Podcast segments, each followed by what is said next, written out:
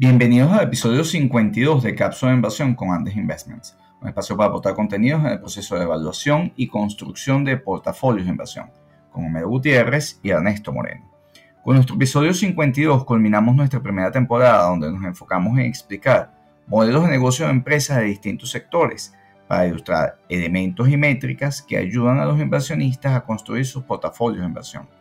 Repasamos nuestra visión de la publicación de las principales empresas y conectamos con nuestra visión de digitalización y crecimiento de valor en el mercado. En la próxima temporada trabajaremos en un nuevo formato más interactivo para el inversionista. Las opiniones expresadas son individuales y no constituyen recomendación de inversión o venta de productos. Los datos y desempeños pasados no implican el comportamiento futuro. Consulta a su asesor de inversión independiente antes de invertir. Hola Homero, ¿cómo estás? Hola Ernesto, muy bien, ¿y tú?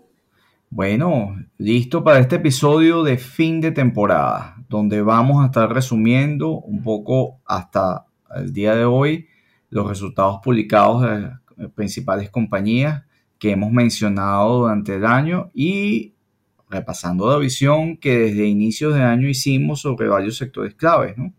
Bueno, Ernesto, la temporada de resultados viene dando muy buenos resultados, muy buenos números, muchas compañías creciendo muy bien y superando ampliamente el consenso de los analistas, ¿no? Y esto básicamente el crecimiento del beneficio por acción mucho más rápido de lo que está creciendo el Standard Poor's 500 nos está abaratando el mercado. ¿Qué significa esto? Que el price earning está, del mercado está cayendo, entonces está volviendo a, su, a su tendencia de largo plazo, no por una corrección de precio, que era lo que algunos analistas anticipaban, pero en este caso se está dando por un aumento acelerado de los beneficios.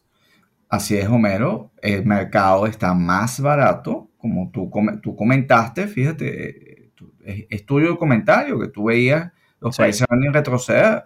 Y es mío el comentario que los países earnings retrocedían por los earnings, no porque iba a haber una corrección de precios, sino sencillamente las compañías están vendiendo más. Consumidor está consumiendo más. Y si vemos detalladamente los reportes de resultados, eh, en las dos últimas semanas, las principales compañías, todo el mundo está vendiendo más, salvo Amazon que acaba de reportar. Entonces, bueno, mira, saquemos un poco las cuentas eh, por, compañías, Homero. Si arrancamos de, atrás hacia adelante, bueno, Amazon acaba de reportar 113 billones de dólares en, ingresos. Esto es menos de lo que se esperaba por encima de 115.3. Sin embargo, estamos hablando de que sigue facturando más de 100 billones por trimestre. Esto es un número importante.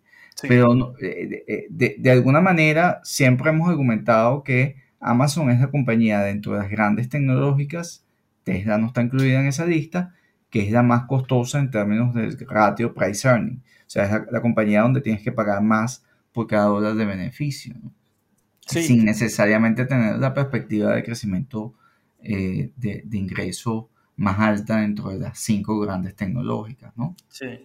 Y bueno, Ernesto, en, esa, en, esa, en esa misma línea hemos visto como Apple, Microsoft, Facebook y Google, por nombrar estas nada más, eh, han superado ampliamente el consenso de los analistas y, y, con crecimientos interanuales de beneficios y de ventas espectaculares. Fíjate que Facebook, ¿no? Facebook reportó un beneficio por acción de 3,61 dólares. Los analistas esperaban 3,03 dólares, ¿no? Entonces estamos viendo que los ingresos de Facebook interanualmente crecieron un 56%. Y recordando que estos ingresos provienen mayoritariamente de la publicidad. Y hay un dato curioso con Facebook, ¿no? Que después de reportar estos beneficios extraordinarios, la acción cayó, ¿no? y, básicamente yo lo atribuyo a que la advertencia de la compañía de que va a ser muy difícil sostener el ritmo de crecimiento de, de los nuevos usuarios, de los usuarios activos, puede ser muy difícil y dadas las ciertas restricciones ahora que Apple en su nuevo sistema de iOS le va a imponer eh, de la privacidad, que va a impedir un poco que Facebook logre focalizar la publicidad a, los consumidores, ¿no? Entonces, e, eso habría generado esa caída de la acción, pero yo creo que la, Facebook vale porque hay un elemento que es clave, que Facebook viene aumentando el ingreso promedio por usuario y lo viene incrementando a niveles de 43% interanual en este segundo. Eh, señores, ya, Facebook tiene de usuarios la tercera parte del planeta. O sea, ¿cuántos usuarios más quieren que genere? A mí me importa, como lo hemos comentado en, las pasadas, los pasados episodios que hemos mencionado a, Facebook, Facebook está haciendo lo que esperamos. que otros analistas vean otras cosas porque estén analizando con metodologías de otro siglo, es su problema. Facebook está rentabilizando a los usuarios, están creciendo. Los ingresos por usuario eso es lo que nos interesa. Incluso su, penetración en, todo lo que es la parte de Asia-Pacífico, el resto del mundo, sigue siendo interesante. Homero, lo que importa es los ingresos por usuario están aumentando en el caso de Facebook. Sí me llama la atención, por ejemplo, a mí no me gusta la caída en, los usuarios activos en Europa. Sin embargo, los ingresos desde el punto de vista de, de, publicidad eh, de Facebook en Europa crecieron. Y, totalizaron más de 7.205 eh, millones de dólares. Pero es que lo que más me está gustando es el crecimiento en Asia-Pacífico. Toda toda esa zona 5.152 millones. Este, se está acercando a lo que es, a lo que es Europa eh, progresivamente. Y bueno, Estados Unidos que, y, Canadá, que sigue siendo una zona bastante estable, eh, mantiene también su ritmo de crecimiento. a, mí no me interesa ver más, ya más usuarios, a mí me interesa ver que gane más por usuario, que el ticket por usuario lo, lo comience a rentabilizar y logre compensar con su crecimiento, su crecimiento en Asia-Pacífico los, posibles retrocesos o estancamientos que tenga, sobre todo en la zona europea, porque sencillamente hay más competencia en redes sociales y en generación de contenido. ¿no? Sí, Ernesto, ahí eh, la, la, fortaleza de Facebook es que está, materia, está exprimiendo una base estable de, de, de, usuarios activos. Ahora que pasemos tiene mucho por crecer, sí, señor. Ahora pasemos a, la, competencia desde el punto de vista de generación de ingresos por publicidad, que es Alphabet, ¿no? La casa matriz de Google, ¿no? Que fíjate uh, que sí, sí el 82% de los ingresos de, Google vienen de, la publicidad, ¿no? Y fíjate que la compañía ha generado unos crecimientos interesantísimos, ¿no? De 68% en los ingresos del buscador, 84% de los ingresos de YouTube y 60% de la red de Google, ¿no? Google Network. Estamos hablando de que estas tasas de crecimiento en ingresos publicitarios son astronómicas, ¿no? Que incluso más que compensan ¿no? los márgenes operativos negativos de la nube de Google y otras apuestas que otros negocios que están adelantando la compañía, pero en términos de publicidad, Google sigue siendo un, gigante y sigue creciendo. Y para tener una idea, los, anuncios publicitarios en, Google, eh, perdón, en YouTube, representaron el 14% del crecimiento de todos los ingresos totales de la compañía que es un motor donde estamos viendo cada vez una ganancia de espacio mayor y que nos gusta aún más Alphabet. A ver, Alphabet no es solo YouTube. YouTube ha crecido espectacularmente como red y como, eh, digamos, eh, generador de contenidos. Y, al igual que como lo hemos comentado en Snapchat, que también tuvo un resultado espectacular la semana pasada, eh, Google está generando a través de YouTube cada vez más tráfico, contenido y ingresos publicitarios, siendo, pesando cada vez mucho más en la generación, en el balance de Google. Pero Google no es solo YouTube. Google es también mucha inteligencia artificial y en esa, en esa sección de, de, otros ingresos generados por, por, Alphabet, el crecimiento también es importante. Y ahí recordemos que tienen en, eh, desde Alphabio hasta eh, toda la división de Waymo, con los, autos eh, autónomos, donde la potencialidad de generación de ingresos atado a la generación de, inteligencia artificial sigue dando buenos resultados y eso es una explosión de ingresos que vamos a tener más adelante. En mi opinión, sigo reiterando lo que dije hace nueve meses, o menos más de nueve meses que analizamos los resultados en uno de nuestros podcasts. Eh, Alphabet, Google es la compañía de, mayor expectativa de crecimiento dentro de las cinco grandes tecnológicas. Y es mucho que decir. Aquí, la, aquí y, YouTube dentro de Google está ya no solo compitiendo por publicidad, sino que está reemplazando la forma en que la gente se entretiene. O sea, amenazando incluso, incursionando en otro terreno del streaming, que ahí tendríamos... No te quito una palabra de lo que dices. Yo también creo que eh, va a invertir mucho más Coca-Cola en YouTube que en todas las televisoras juntas. Eh, pero eh, no es solo YouTube. Hay otras las divisiones de inteligencia, la facturación de por inteligencia artificial de Google es sumamente prometedora. Sí. Y ahora, Ernesto, también revisé los resultados de Microsoft, que también fueron un crecimiento de 21% interanual. Aquí resalta por mucho el, crecimiento de, la, nube inteligente, ¿no? que incluye su, producto Azure, ¿no? que creció 30%. Y también el Productivity and Business Process, que también creció un 25% ¿no? dentro de los segmentos de negocio de Microsoft. Y, esto muestra que la compañía está creciendo en varios frentes, ¿no? Está creciendo eh, en, la nube, está creciendo en, su software de productividad, está creciendo con LinkedIn y eso es, un crecimiento más robusto y quizás más equilibrado de, las compañías tecnológicas porque está dividido en varias líneas de negocio. Bueno, no importó que Windows cayera 3%. Es que eso, eso refleja el cambio en el, mundo. Sí, hay menos computadores personales. La tendencia es que la tasa de crecimiento es menor. Ah, eh, eh, eh, y, sí, cayó los ingresos de Windows 3%, que era todo lo que era el producto de Microsoft hace más de 20 años. Pero en, estos 20 años mucho ha cambiado. No me gusta que decreció los ingresos de Xbox. Eh, eh, no, no me eh, gusta. es una mala noticia para el gaming, que es una de las industrias que nosotros estamos esperando fuerte crecimiento en el año.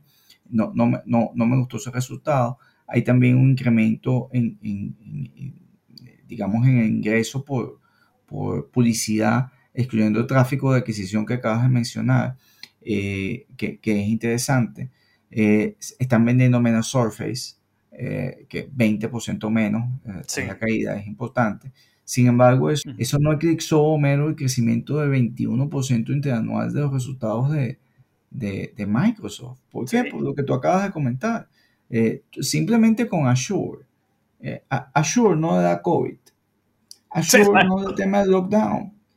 Azure va a facturar porque la nube va a crecer y es donde está la data y la data es el principal la principal materia prima del planeta. Eso va a seguir creciendo, así como creció este trimestre 51%. Ahí está.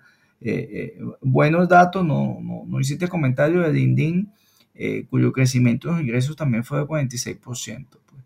Sí, este no, y al final Microsoft logró un crecimiento del beneficio por acción de 49%, que eso viene de una fuente estable, ¿no? Como ya comentamos con estas líneas de negocio, y logró entregar a sus accionistas 10.400 millones de dólares en recompra de acciones y dividendos, ¿no? Sí. Ahora, Apple no se quedó atrás, o menos, 36% de crecimiento, ¿no? Sí, Apple. ingreso. Sí, unos resultados muy buenos como siempre, como han sido como siempre en, en, el último, en los últimos dos años. Pero nuevamente, ¿no? Apple reporta, la acción cae y luego recupera. Eso es un comportamiento, ¿verdad? Un poco extraño que tiene. Ya había subido más de 20% desde el último reporte. Sí, pero fíjate que la acción cae y, recupera, ¿no? Inmediatamente después del reporte de, resultados, la acción cae y después recupera, ¿no? Entonces, no sé si es que las personas están esperando que salga un producto mágico como lo que fue en su momento el, iPhone o el iPod, ¿no? Que la gente cree que siempre va a salir todos los días, todos los trimestres va a salir un superproducto nuevo que va a cambiar todo, pero estamos viendo que los resultados de, Apple fueron geniales. El que es inversionista en valor no se preocupa por eso. Y ahí sí, este, exactamente. sí, ciertamente ha tenido ese comportamiento técnico, pero no es eso lo que hacemos acá. Eh, yo, yo me siento bien contento con esos resultados. Eh, y de nuevo, incluso con, con el resultado de Facebook, eh, Homero. O sea, la corrección de Facebook en nada me atemoriza. Todo sí, lo contrario está haciendo lo que yo creo. A que haya un grupo de gente que crea que no, bueno, yo creo que en el, corto, y largo, corto y mediano plazo, este, eso es lo que da resultados. yo soy accionista de esa compañía. Eh, porque eh, ellos, la tasa de crecimiento que ellos van a tener rentabilizando esa gran cantidad de usuarios con distintas plataformas y con su crecimiento en Asia Pacífico, me tiene contento. Eso es lo que yo espero de Facebook. Sí, y volviendo a Apple, Ernesto, fíjate que el 50% de las ventas fueron iPhones, ¿no? Y, que fíjate que ya, eh, eh, ya la mitad de las ventas de la compañía es el iPhone, pero tenemos que el nivel, los servicios también vienen creciendo a una tasa muy importante y se están convirtiendo en una fuente que va a ser muy importante de aquí hacia adelante de, ingresos para Apple, dado que los servicios te brindan márgenes mayores que los equipos, ¿no? Y los servicios se consumen independientemente si hay pandemia o no hay pandemia, porque ya, ya estamos hablando de que la cantidad de personas que tienen que están en el ecosistema de Apple, bien sea por Mac, por iPhone o por cualquiera de, los productos de home, de, la línea de home, ¿no? asistentes del hogar, todo eso va a consumir los servicios de, Apple y eso te, le brinda robustez al, modelo de negocio de la compañía y eso anticipa crecimiento. La razón por la que uno tiene Apple es, es el ecosistema de mayor crecimiento en el planeta donde la diversidad de ingresos, la facturación de Apple, no viene por vender solamente equipos. Es importante, sí, pero viene por dar servicios. Ya una vez que tú tienes esa gran cantidad de gente, una vez que usted tiene una gran cantidad de clientes, por cualquier servicio que usted vaya a generar, y sea capaz de mantenerlos rentabilizando cada vez más contenidos, eh, más productos, más servicios dentro de esa plataforma, usted va a generar más valor, usted vale más. Apple es gigante en eso. sí, Ernesto, y básicamente al final cuando vemos los resultados de las grandes tecnológicas, lo que nos está confirmando es lo que comentamos en el podcast del, del primero de enero que hablamos de un cambio en los patrones de consumo. Ya muchas cosas que antes se hacían físicamente ahora se están haciendo a través de, de, la nube, de la red. Eh, la publicidad de, física en, las calles, avenidas, en grandes vallas publicitarias, eso pasó a la historia. Ya la, publicidad en, televisión de señal abierta pasó a la historia. Y por eso vemos a Facebook, a Google, captando gran parte del, mercado de publicidad, porque es una publicidad muy, dirigida. Muy sencillo, Mero. Usted ve una valla en la calle y esa valla lo más probable es que tiene un código QR. En el código ah, QR usted entra con cualquier dispositivo y tiene una experiencia distinta. Exacto. Ahora, imagínese cuando el 5G logre caminar, que son una deuda que nos tienen las grandes, las grandes telecoms globales en general, los dispositivos Apple y otros dispositivos de otras compañías van a ser capaces de darle a usted una experiencia de realidad aumentada, una experiencia de, de, de, compra o de poder disfrutar de algún tipo de publicidad de una manera distinta. Y de nuevo, vuelvo al caso de Snapchat que creció también en usuarios de forma interesante la semana pasada. Eh, eh, reportó un número bien importante que tiene con una penetración bien importante en mercados de alto valor, como son Norte Europa o en general los países desarrollados, en un nicho que va entre los millennials hasta 34 años, desde 14 años, con unas aplicaciones distintas que van desde los lentes para la realidad, la realidad aumentada, este, con una cantidad de programadores desarrollando contenidos que son aplicaciones, forma de vender, experiencia de venta, etcétera, que la gente va a poder disfrutar mediante sus dispositivos. Entonces ya te cambió eso de tú tener ahí, de, tener Macy's ahí una gran tienda, o, o, tener un banco allí una, esperando que una gente vaya ahí a hacer yo no sé qué. Ya usted tiene en todo eso venimos diciendo hace mucho tiempo y eso nos recuerda ese, el primer episodio que hicimos en el año narrando eh, o, visualizando el comportamiento del nuevo consumidor. Sí. Entonces, y, eh, eh, por eso que estas compañías facturan, Homero, 113 billones Amazon, este, Apple facturó 81.43 billones, Google facturó 61.88 billones, Facebook 29.08 billones y Microsoft 46.15 billones en solamente en el trimestre. Sí. Entonces, la gente se pregunta por qué suben de precio. Sí, y ahí vemos que la digitalización de la economía, que también comentamos en ese, en ese podcast, eh, eh, eh, es irreversible y ha alcanzado unos niveles y una penetración de mercado muy elevada, donde ya todo se maneja, todos los aspectos de la vida cotidiana se manejan a través de un dispositivo, sea un celular, un teléfono de estos inteligentes, una tablet, un televisor inteligente, una nevera inteligente.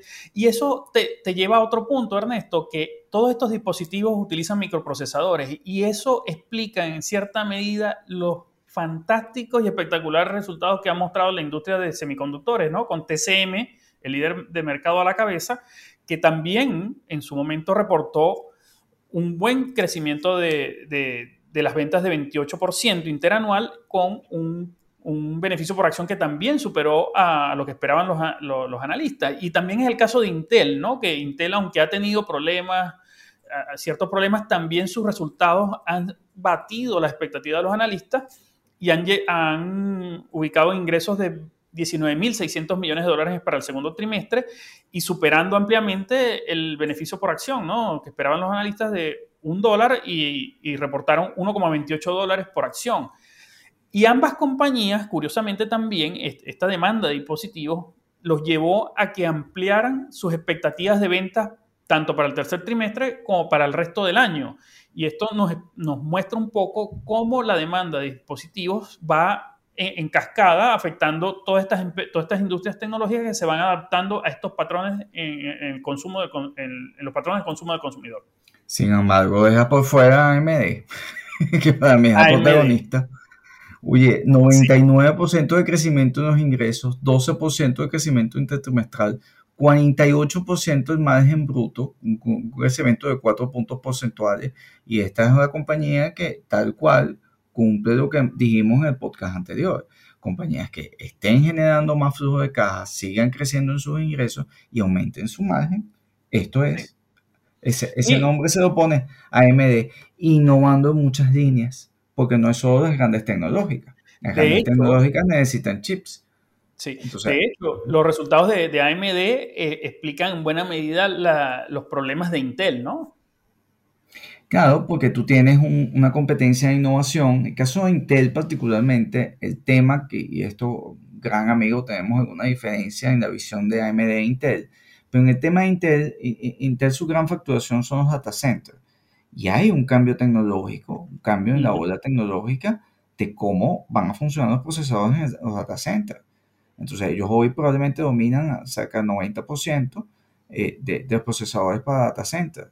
Eh, y, buenas estimaciones dicen que eso se va a reducir a una quinta parte al final de, de, la década. ¿Por qué? Porque está cambiando la, tecnología que engloba o, o, que, que, procesa la data de los datacentros y, eh, y, Intel todavía no tiene un producto que haya respondido o que se posicione a la vanguardia para defenderse de cómo está cambiando la forma como se va a administrar los centros de datos.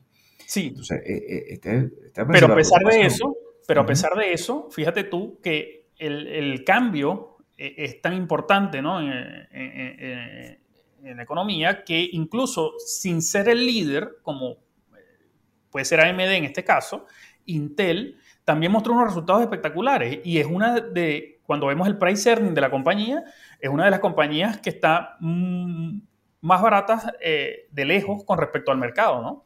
Está bien, Homero, pero por ejemplo, en el caso AMD, Google eligió el AMD EPIC como, eh, procesador exclusivamente para, eh, digamos, impulsar eh, su, lo, que, lo que llaman el Tau VM familiar, que, es para la nube, que es una estación de trabajo este, dentro de los, motores de búsqueda de Google, está eligiendo este procesador, así como Tesla eligió el, el Ryzen para los, y, el radio en RDNA eh, para la producción de, parte de su, sistema informativo de su, de su dashboard, de, su panel del modelo S y del modelo X. Bueno, eh, Ernesto, sí, ahora, ahora, que nombras, ahora que nombras es Tesla, eh, reportó un beneficio por acción de 1.45, ¿no?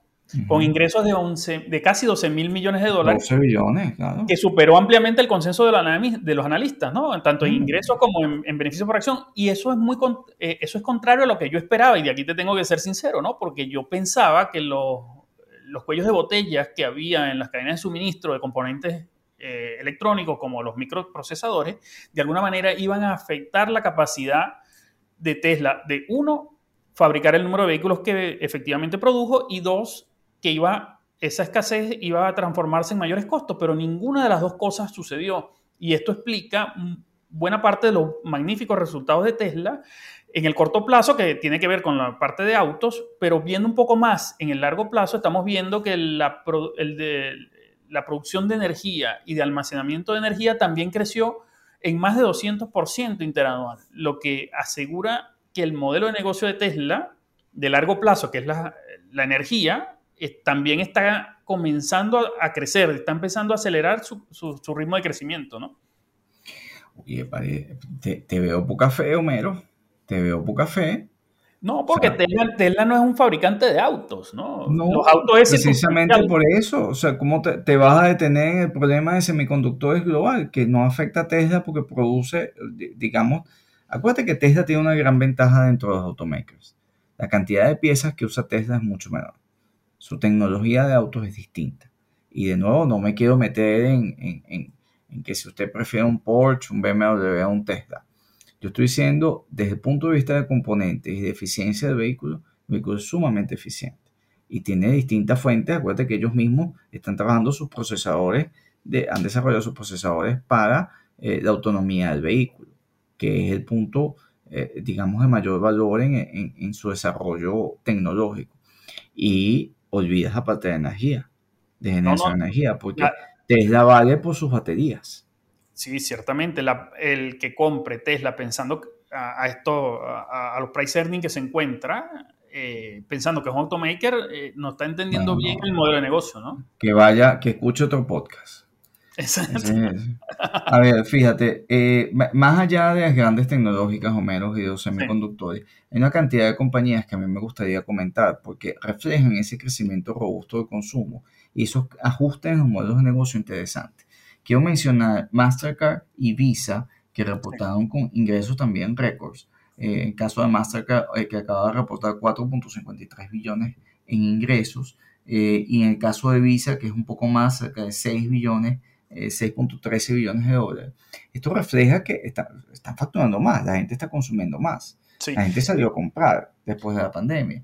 Pero no solo es eso, mero, sino otras compañías que también están reflejando crecimientos interesantes de sus ingresos. Realmente todas, que llevan a lo que el comentario inicial que hicimos, ¿no?